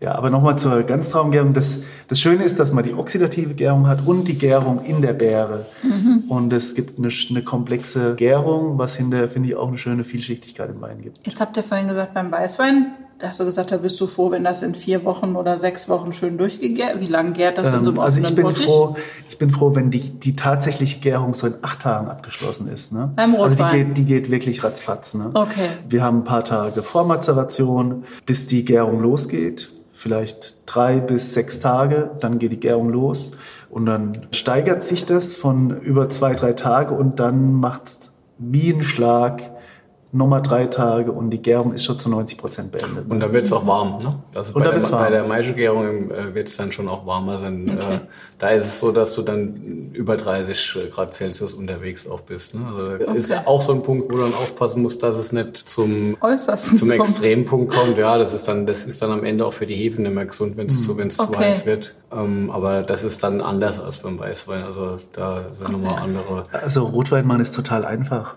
Ja, du sagst ja, Rotwein machen wir einfacher als Weißwein. Auf jeden Fall. Also für mich auch, Ich weiß nicht, ob viele Winzer, die bislang hier saßen, dem zustimmen nett, würden, ja. oder? das ist echt einfach. Ich kämpfe schon seit 20 Jahren mit dem Thema. Auf jeden Fall kann man sagen, die Rotweine, weil die können die Hefen, die haben alles, was sie brauchen. Ne? Das Fruchtfleisch, die Bärenhäute, die haben quasi, das ist für die wie im Paradies. Es gibt Okay. keinen Grund, die Gärung aufzuhören. Also die, das ist eine sichere Sache. Die Rotweingärung geht eigentlich immer reibungslos. Ne? Okay. Man braucht, also da kommt man nie ins Schwitzen. Und bei den Weißweinen ist schon so, also jetzt, die Rieslinge haben mich dieses Jahr schon ein bisschen ins Grübeln gebracht. 21 sind sie alle so schön durchmarschiert. und 22 Wenn dann in der Hauptkehrphase nur zwei Öchsel am Tag runtergehen, so, was ist denn hier los? Ne? Das ist, Nee, ein bisschen langsamer unterwegs. Ich bin jetzt echt froh, es wird wahrscheinlich doch nicht Weihnachten, aber so zweiter Adve- Advent wird's für meine letzten zwei Rieslinge bestimmt dieses Jahr. Ja. ich muss auch noch ein bisschen Geduld haben. Ja, also das ist von der, von der Gärung her wirklich ganz, ganz anders. Und man kann aber auch sagen, beim äh, Spätburgunder oder beim Rotwein, wenn dann die Gärung rum ist und wenn gepresst ist und der liegt dann im Fass, dann sind eigentlich die entscheidenden Schritte schon alle passiert. Dann ist nur noch ein bisschen auffüllen und dann klärt sich das, bleibt da lang liegen, man kann mal einen Abstich machen oder nicht. Also Aber die, Haupt, aber die Hauptarbeit ist dann die Haupt. Also im Herbst macht's wirklich viel Arbeit. Ähm, mit der Maische, das Umpumpen, das Stampfen Also viel mehr als beim Weißwein im Übrigen. Ne? Also, und so. Also uns ja, uns ja. Ja, ist so, ist auf Weil ihr Also, direkt an ich muss ehrlich sagen, ich, mir geht's, wir machen ja nur ein bisschen Spätburgunder, aber ich bin immer froh, wenn wir es geschafft haben, dass die Pinots abgepresst sind, weil ich dann immer noch mitten in der Riesling-Lese bin. Bin froh, wenn das erledigt ist, weil das bindet einfach zwei Arbeitskräfte dauernd irgendwie. Ja. Und das ist dann schon so, dass du, wenn du hast dann eigentlich die, diesen ganzen Kanon an, an, an hochwertigen Weinbergslagen äh, Lagen noch vor dir, die du im Riesling lesen willst und dann hast du im Hintergrund, dann, dann, dann, dann ruft mein Kellermeister Jörg an, wir müssen Spätburgunder pressen. Sagt, boah, ich kann, das geht unmöglich, wir, wir, wir lesen Moorstein, was der Michel Da muss man Prioritäten setzen. Aber machst du das auch so, dass du den, die auch so offen vergären lässt und sowas? Ja, schon ähnlich, ja. Ja, okay. Crazy. Stampfst du das dann auch so? Ich habe das gesehen, da das ist ja Also ich habe angeleint. hab, hab, äh, unsere, unsere Arbeit beim Spätburgunder, also ohne Quatsch, ist es tatsächlich so, ich mache das jetzt auch schon, mache das schon seit 20 Jahren und habe mir schwer getan, auf das Level zu kommen, dass man qualitativ auch sagen kann, wir sind da irgendwo im oberen Drittel unterwegs. Ich denke, nach 20 Jahren haben wir das jetzt ganz gut geschafft. Aber ich muss auch sagen, dank äh, ähm, äh, ähm, Georg, äh, meinem Kellermeister, der in den letzten Jahren da sehr viel Energie auch mit reingesteckt hat und ich ihm auch das Feld so ein bisschen gelassen habe. Also er, er schwört auf sanftes Stoßen. Jetzt äh, habe ich äh, mit, mit dem Leo äh, ähm, noch einen neuen Part, der jetzt auch im Burgund war. Der wollte dann die Remontage, das Überschwallen, äh, wieder ein bisschen äh, in, ins Spiel bringen. Jetzt hat er dieses Jahr mal einen Tank auch so gemacht. Also das heißt, äh, das ist keine Spielwiese, aber das ist äh, was, wo du einfach letztendlich auch ein bisschen, ja, ähm, vielleicht jahrgangsangepasst und auch erfahrungsmäßig variieren äh, kannst und musst. Also nur auf ein Thema da zu setzen, ist, glaube ich, äh, nicht ganz richtig. Jetzt sagst du, ihr probiert ganz viel aus, verändert aber fast nichts. Also es gibt Bereiche wie vorhin zum Beispiel beim Chardonnay Weißburgunder, wo wir dann auch relativ schnell relativ viel verändert haben. Okay. Und es gibt Bereiche, wo wir schon viel ausprobieren, aber wo dann der Schritt auch gar nicht so groß ausschaut. ne? okay. Oder wo wir einfach mal über ein paar Jahre hinweg mal was Neues ausprobieren, mal einen neuen Fasshersteller. Ja, es ist immer die Extraktion, Stampfen, Remontage, wie viel Stampfen, wie viel überschwallen, ist das richtig äh, jetzt für den Wein, wie er jetzt schmeckt, ist es auch richtig, wie der Wein dann in fünf Jahren oder in acht Jahren in der Flasche schmeckt. Das sind so Überlegungen, die man immer wieder anstellt und immer wieder hinterfragen muss, ob das noch passt. Wenn wir dann die Idee haben und meinen, okay, wir glauben jetzt so ist am besten, dann versuchen wir das eigentlich für alle Weine zu adaptieren und machen dann nicht den einen, der mehr extrahiert ist und der eine, der jetzt äh, mehr in so eine Richtung gebracht wird, sondern wir versuchen eigentlich die, die Art rauszufinden, wo wir am glücklichsten sind und dann sagen wir, okay, und dann bitte alle in die Richtung. Das finde ich auch irgendwie wichtig. Ich, also ich persönlich mag das nicht, wenn jetzt so ein Weingut alles macht, in alle Richtungen irgendwie. Und für überall eine Antwort hat und den machen wir so und den machen wir so und der schmeckt ja vielleicht dem am besten, der schmeckt dem am besten. Nee, ich, ich finde es viel schöner und richtiger, wenn es irgendwie auch einen, einen Betriebsstil gibt. Und vor allem, wenn du dem Thema Herkunft verschrieben bist, wenn dein Wunsch ist eigentlich, dich bestmöglich, bestmöglich diese Herkünfte zum Ausdruck zu bringen, dann kann es auch nicht sein, dass du äh, in diesen Stilmitteln dich, dich äh, äh, verlebst und austobst. Dann musst du irgendwie Lösungen finden, wie du glaubst, dass die Herkunft am besten zu transportieren ist. Und dann musst du auch darauf setzen. Also Du hast, glaube ich, mal gesagt, wenn der Wein jung ist, dann schmeckt man mehr die Handschrift vom Winzer. Und wenn er ein bisschen gereifter ist, schmeckt man mehr das Terroir? Ja, das glaube ich ihr schon. das- Das, ja? glaube ich schon. Es ist Ja. am Ende sogar so, dass du gereift manchmal dich auch trauen kannst, einen Wein zu kaufen aus einer guten Lage, wo du vom Winzer nicht so viel hältst, ähm, weil ähm, im Idealfall die Lage sich durchsetzt. Ist eine wirklich gute Lage. Ja. Okay. Ja, weil viele, viele Schritte gerade am Anfang haben dann auch mit der Primärfrucht zu tun und ist er jetzt ein bisschen üppiger oder weniger üppig. Und ja, Okay. ich würde sagen, kann man für Riesling und für Spätburgunder Ja. vielleicht so, Ja, ja. so sehen, ja. Jetzt hast du ja einige Ideen auch aus dem Burgund mitgebracht. Eure Region lässt sich aber eigentlich ja, was die Böden angeht, mit dem Burgund gar nicht so vergleichen. Ne? Das stimmt, vielleicht Astheim am ehesten, ne? mit Okay. den ähm, kargen Muschelkalkböden. Und ähm, ansonsten ist der Buntsandstein ein ganz anderer Boden und das ist auch nie unser Ziel gewesen, jetzt zu sagen, Mensch, wir müssen da jetzt einen, äh, einen Chefri Chambertin Geschmack in die Weine reinbringen, sondern das ist eigentlich genau schön für uns, uns da mit unserem eigenen Terroir austoben zu können und das in die Flasche zu bringen. Es gibt schon ein paar Parallelen, also zum Beispiel der, der Eisengehalt, den man auf vielen Spätburgunderböden findet. ne? Das taucht schon immer wieder mal auf und das taucht auch in vielen tollen ähm, Burgunder- oder auch Rotweinherkünften auf.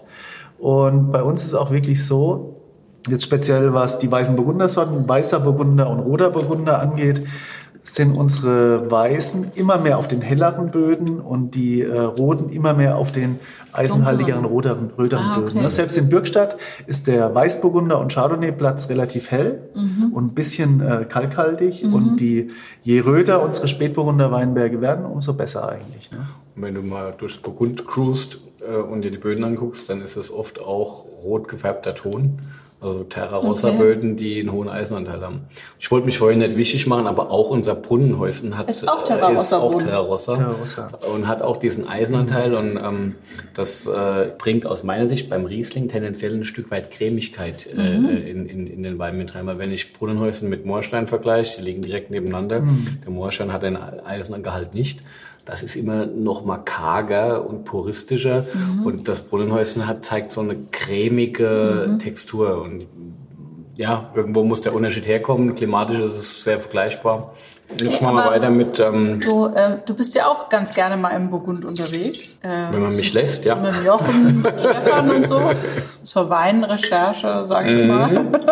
Wie ist das so, wenn ihr im Burgund unterwegs seid äh, und guckt euch da ein anderes Weingut an? Kennen die eure Namen? Wissen die da, wer kommt? Interessieren die sich auch für die deutschen Weine? Das oder hat sich, das, hat sich tatsächlich ein bisschen geändert. Ja. Ähm, ich sag mal so, als ich äh, mal so ähm, Französisch Sprachschule in Dijon gemacht habe, ähm, hat mich keine Sau gekannt.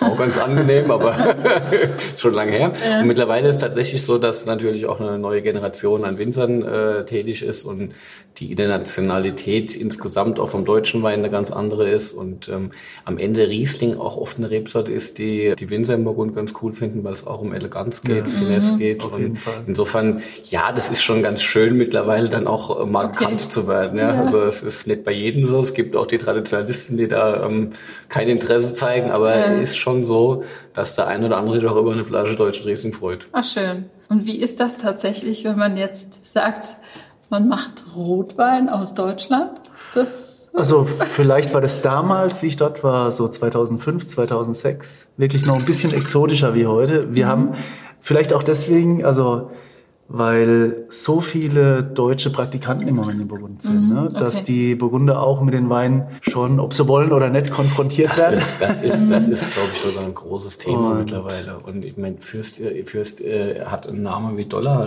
bei den, Ja. So der, der jüngeren, der, bei der jüngeren Generation an Winzern auf jeden Fall, Mhm. die sich auch überall umschauen. Und äh, ich bin sicher, auch bei den großen Namen ist äh, Fürst kein Unbekannter. Es ist letztendlich. Also wirst du mit dem roten Teppich empfangen? Also Nein. das Ja? Burgund ist ja auch ein bäuerlicher Platz, ne? was das ja auch so sympathisch macht. Ja, das ist der absolut. Unterschied zu... Das ist eben nicht der das rote Teppich wie, wie in Bordeaux, sondern das zum ist Bordeaux. alles normal. Deswegen gleich in Bordeaux. Also, Und wenn man, und wenn man, also ich habe ja viel Zeit dort verbracht und wenn man mal mit jemand warm geworden ist, dann sind das immer herzliche Leute und die trinken die deutschen Weine schon sehr gern. Gerade die junge Generation, die sind ganz begeistert von den Rieslingen. Ich würde sagen, Riesling ist natürlich immer die Nummer eins. Die sind im Spätburgunder schon, was die Bekanntheit angeht, nochmal eine ganze Stufe voraus, aber auch von den Spätburgundern. Und wenn ich jetzt Burgund fahre, habe ich immer einen Haufen Wein dabei und immer auch Bestellungen. Ne? Und das, das, freut mich auch immer sehr, ne? wenn ich da ein paar Flaschen mitbringen kann. Du hast gesagt, du bist sogar in einem Weinladen vertreten dort vor Ort. Ja, ich glaube, der Philipp sogar auch. Also es Guck gibt mal. Boden. einen schönen Weinladen in Boden. Ah, ja. Viva, Viva, Ja, super. Aber schön, ja. ja. Das ist schon, macht schon Spaß, oder? Wenn man da vorbeigeht. Wenn man dann durch Boden flaniert und der sieht den einen Wein im Schaufenster, macht es natürlich doppelt so viel Spaß. Ja. Ne? Also jetzt haben wir den wichtigsten Wein des Tages, ne? nachdem wir die Tradition ja schon als den wichtigsten hatten, finde ja. ich den noch wichtiger, weil das ist halt, ähm, wenn du Pinot Noir aus Deutschland kennenlernen möchtest, ohne irgendwelche Vorbehalte, was es sonst mhm. sein könnte, dann ist das die Antwort. Vielleicht der Hunsrück nebendran noch. Ne? Also die zwei sind so. Es gibt bestimmt noch mehr. Ja, aber jetzt einfach nur, wir reden jetzt einfach mal über. Aber für uns, für uns eure, ist das, für uns ist das von den, von den Lagen auf jeden Fall der Klassiker und den St. Grafenberg gab es immer. Das ist bestimmt auch so, dass der St. Grafenberg der Wein ist, der den meisten als erstes einfällt, wenn mhm. an unser Weingut denkt.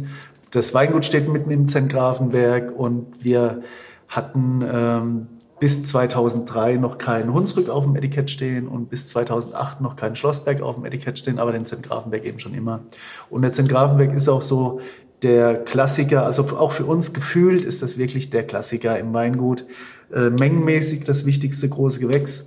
Und charakteristisch ist der Zentgrafenberg, weil er auch in dem Seidental, also Südlage, so 30 bis 35 Prozent Hangneigung, direkt neben dem Hunsrück gelegen. Ne? Immer ein Wein wie der Hunsrück, der eher in die kühle Richtung geht. Das finde ich ja übrigens total irritierend, dass der Hunsrück heißt, weil beim Hunsrück eigentlich nur eine Hunsrücke ja, das gibt viele so.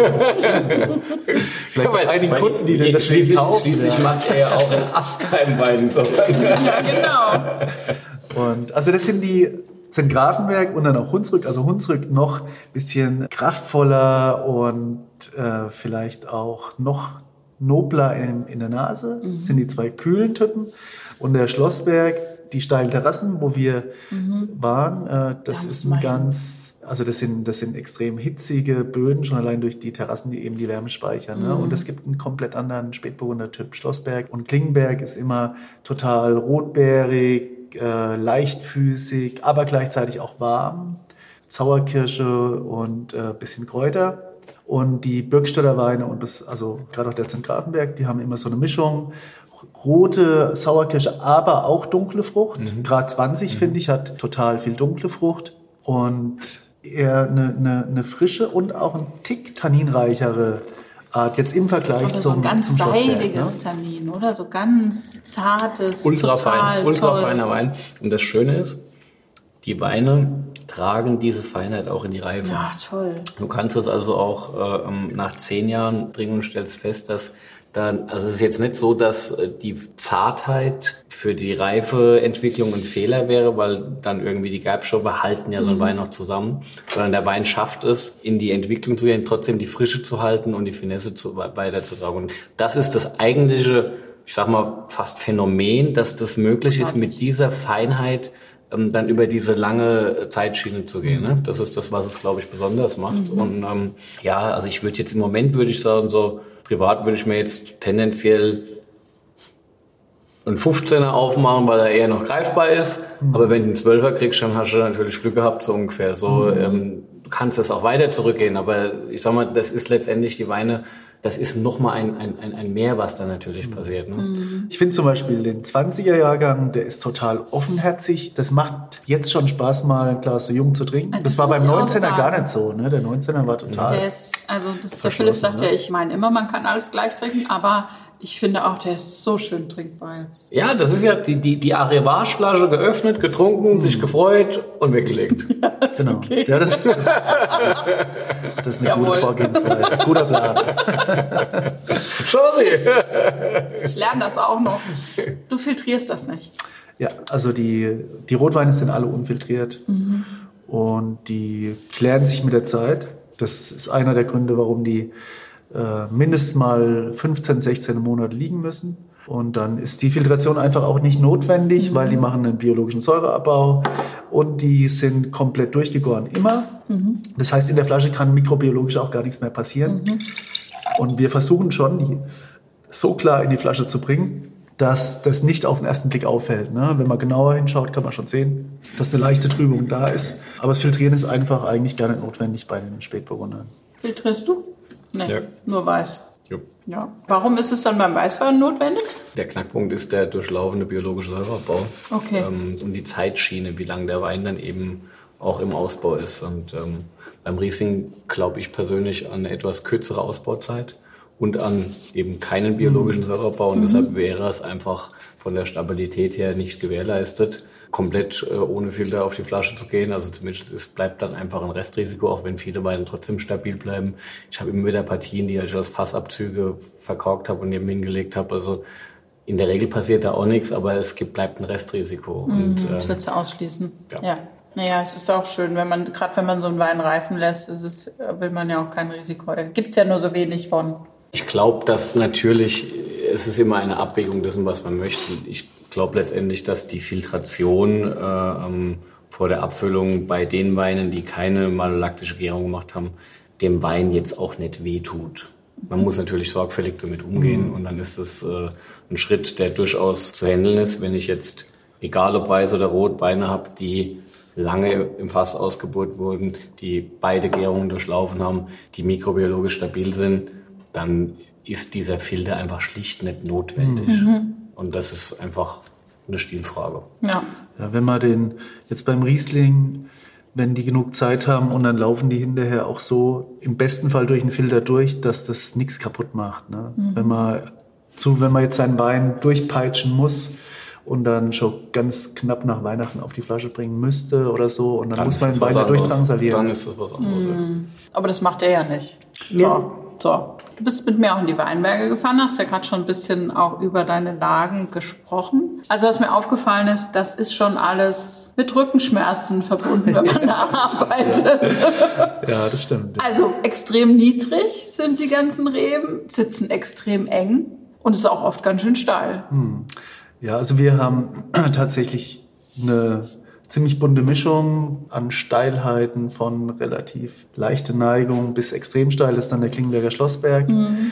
Ja, also da muss ich auch immer mein Team dafür loben, dass die das mitmachen, unsere verrückten Ideen da mit den niedrigen Reben und mit den engen Stockzahlen, ähm, weil es wirklich eine Herausforderung ist. Es ist körperlich anstrengend und es ist was anderes, den ganzen Tag gebückt im Weinberg rumzulaufen und die Trauben da auf 30, 40 Zentimeter Höhe zu pflanzen. Mhm. Aber das sind nur die extremsten Weinberge. Mhm. Wir haben auch den größeren Teil der Anlagen, die auf einer relativ normalen Höhe hängen. Okay. immer noch, immer noch niedrig. Aber hohe Stockzahlen ist für uns ein heißes Thema, mhm. Weil da die Rebe dazu gezwungen wird, ein bisschen tiefer zu wurzeln und es ist eine hohe Konkurrenz da. Wir wollen trotzdem niedrigen Ertrag haben. Also braucht jede Rebe nur noch drei, vier, fünf, sechs Trauben bringen. Und ähm, das ist, denke ich, gerade auch beim Thema Spätburgunder extrem spannend. Okay. Und das haben wir in Klingenberg schon 2004 begonnen, dass wir da Dichtpflanzungen gepflanzt haben und jetzt eben auch 2017 nochmal eine größere Parzelle im Hunsrück. Und äh, es ist nicht mehr nur eine Spielerei, sondern schon mittlerweile äh, ein wichtiger Teil unserer Top-Weinberge, die so dastehen. Ne? Alle Praktikanten müssen da erstmal rein wahrscheinlich. Ja, die müssen dann. Da muss man durch, wenn man was lernen will. So ganz einfach. Die müssen dann, die müssen hinterher mit den richtigen Weinen wieder in Stimmung gebracht werden. Ach, so läuft das bei euch, okay. Also diese, diese Arbeit im Weinberg, diese penible Arbeit, das ist ja auch Philips Thema und das sagen auch viele, die hier sitzen, dass das das Allerwichtigste ist, um mhm. gesunde Böden zu haben. Jetzt macht ihr äh, den Kompost selbst, macht ihr, glaube ich, auch. Mhm. Gell? Und du hast mir jetzt aber gezeigt, das fand ich ganz spannend, da hat alles noch gequalmt. Ihr ja. macht auch so eine... Das ist ein Paul sein... Äh, Pflanzenkohle sein, oder was sein ist das? Steckenpferd seit ein paar Jahren. Genau, weil wir den Kompost noch ein bisschen weiter verbessern wollen und weil mhm. bei uns auch immer ein Haufen Holz einfach anfällt, ja, mhm. weil mal wieder das Gestrüpp äh, geschnitten werden muss und auch mal eine alte Anlage abgeräumt wird. Und da hat der Paul angefangen, eben Pflanzenkohle zu machen und das äh, mischen wir unter den Kompost mit Lehm und versprechen uns eben davon eine besonders hochwertige Art von äh, Humusteilchen, die dann auch lang vorhält. Ne? Das mhm ist ein spannendes Thema, wo wir mit experimentieren. Mhm. Sicherlich ganz genauso wie beim Philipp. Der Weinberg ist das Aller, Allerwichtigste. Wir investieren in Weinberg so viel wie wir können. Eben solche Sachen wie Kompost oder hochwertige Einsaaten und so weiter. Das sind so eigentlich grundlegende Sachen und so einfache Sachen, die der Weintrinker vielleicht gar nicht so im Kopf hat, wenn er dran denkt, dass er jetzt einen tollen Wein kriegt. Aber ich glaube, die Weinbergsarbeit und die Pflege und das Bodenleben und alles, was drumherum gibt, am Schluss ist das neben der Qualität der Lage der allerwichtigste Punkt. Mhm. Ist Pflanzenkohle für dich auch ein Thema? Ist auf jeden Fall ein Thema, klar. Ja? Ist schon interessant, ja. Okay. Ja, ich meine, wir, das ist ja ein sehr komplexer Themenbereich. Ja. Das Thema Humus, das Thema auch CO2-Speicher, all die Dinge äh, sind auch zum Teil ähm, neu wieder zu definieren unter dem Aspekt der Nachhaltigkeit. Äh, mhm. Und das ist für uns, glaube ich, so langfristig äh, eine große Aufgabe, die Lösung zu finden, bestmögliche Traubenqualität, das heißt mhm. einen vitalen Weinberg mit idealer Wachstumsbalance für hohe Qualität zu schaffen und gleichzeitig dann noch für den Boden diese Idee zu schaffen, so viel Diversität in äh, Flora und Fauna zu haben, so viel CO2-Speicher zu sein wie nur möglich, auch wenn wir mit einer Monokultur arbeiten, das mhm. muss man in Weimar ja ganz klar sagen. Und insofern ist das ein Themenbereich, in dem wir in den nächsten Jahren noch einiges auch lernen müssen und werden und uns noch weiter verbessern müssen. Und ähm, das sind so, das, das ist jetzt wieder so ein ganz typisches auch Vordenken, die eigene Pflanzenkohle herzustellen und mhm. äh, zu sagen, hier das wird am Ende äh, vor allem dem Weinberg äh, gut tun, um eben nachhaltig all das, was man im Boden braucht, damit die richtige Wachstumsbalance da ist, damit man durch einen heißen Sommer kommt äh, mhm. äh, und äh, letztendlich die Wasserspeicherfähigkeit mhm. verbessert wird. Das ist, das ist hochkomplex und hochspannend. Und auch da gilt dann wieder, dass es keine allgemeinen Rezepte gibt, sondern das muss standardadaptiert gemacht werden, wie es für den Standard am besten passt. Mhm. Wie viel regnet es da? Wie viel Wasserspeicherfähigkeit habe ich? Wie hoch ist mein Humusanteil? Was ist der Bedarf der Reben? Mhm. Das sind viele Themen und da müssen wir, glaube ich, äh, auch alle äh, noch in den nächsten Jahren mhm. eine Schippe drauflegen äh, sind aber auf der anderen Seite auch natürlich schon dran, ganz klar. Also für mich sah es ja auch so ein bisschen aus wie so ein Männerspielplatz. Ne? Ja.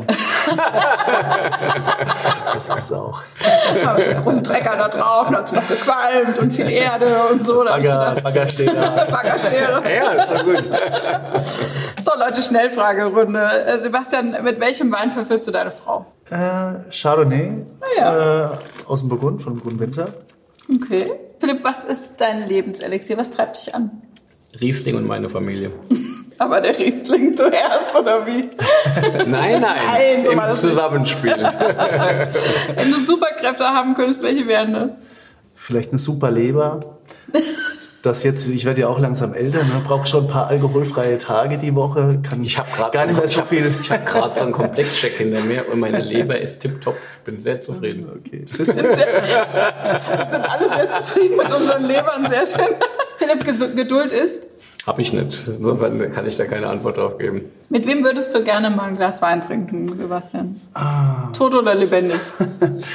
Äh, ja, heute mit euch ja. und äh, mit ganz vielen anderen Leuten. Vielleicht mit dem Charles Rousseau, der schon vor ein paar Jahren verstorben ist. Mhm.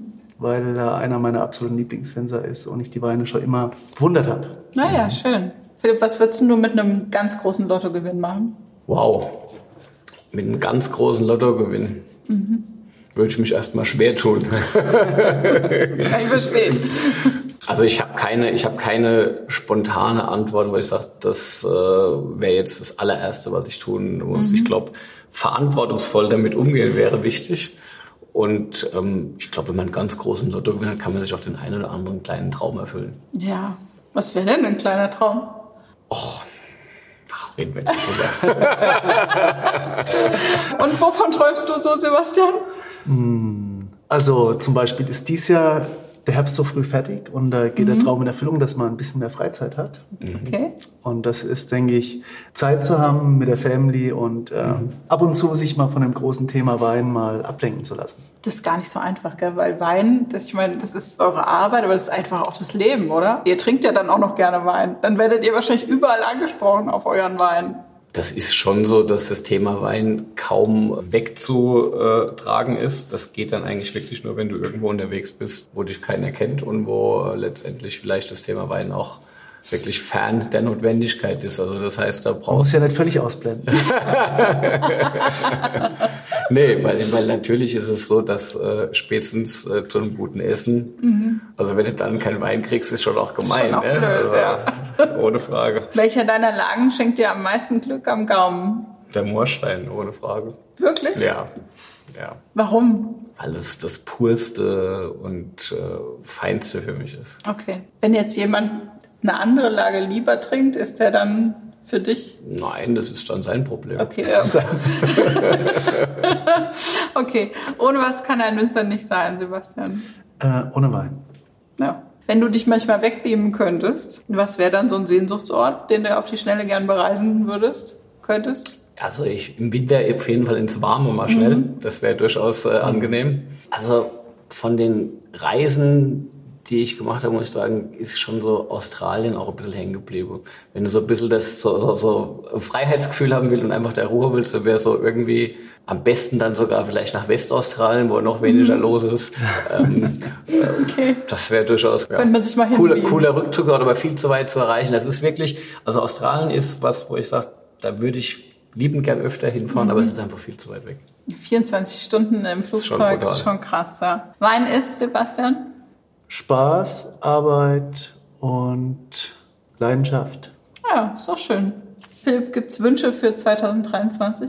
Auf jeden Fall. Mhm. Ich wünsche mir, dass wir Ende 23 in einer Welt äh, uns wiederfinden, die nicht noch konfuser und chaotischer und schlimmer geworden ist. Ja, da sch- schließe ich mich jetzt auch mal an. Bin zwar nicht gefragt. Können wir drauf anstoßen. Und ähm, Sebastian, du Wünsche für 23 und die nächsten Jahre? Was hast du auf dem Zettel? Dass sich wieder Ruhe einstellt, dass es ein tolles Weinjahr gibt, dass alle gesund Der und munter- 23er soll ja phänomenal werden. gesund. Phänomenal.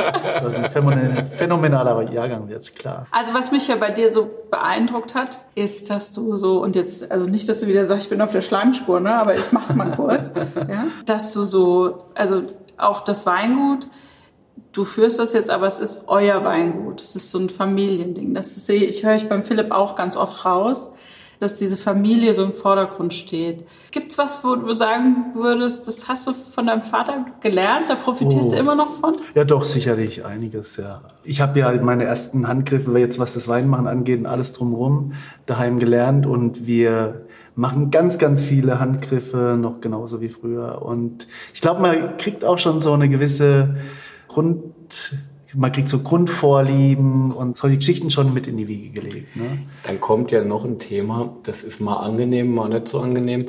Man stellt ja mit dem Laufe der Zeit plötzlich äh, fest, dass man in manchen Dingen genauso wie, wie der eigene Vater ist. Ja. Ja. Dass einfach letztendlich äh, ja dann doch auch ähm, die ähm, genetische äh, Weitergabe von Dingen irgendwie auch existiert, oder? Ist so. Das, ist so. das stellt man manchmal mit Erschrecken fest. Und manchmal ist man stolz drauf und findet es eigentlich ganz cool, also, je nachdem, was es gerade ist. Dein Papa hat ja so den grünen Daumen. Ne? Mhm. Sagen alle, die ihn kennen, sagen, er ist, er, ist ein Pflanzengott, so Mhm. ein bisschen. Hast du das auch von ihm? Also ich muss gestehen, diese Intensität, die er im Garten äh, äh, verbringt, das, äh, da bin ich mehr auf dem Fußballplatz, muss ich gestehen. Ich glaube, im Weinberg äh, sind wir da äh, auf ähnlicher Spur.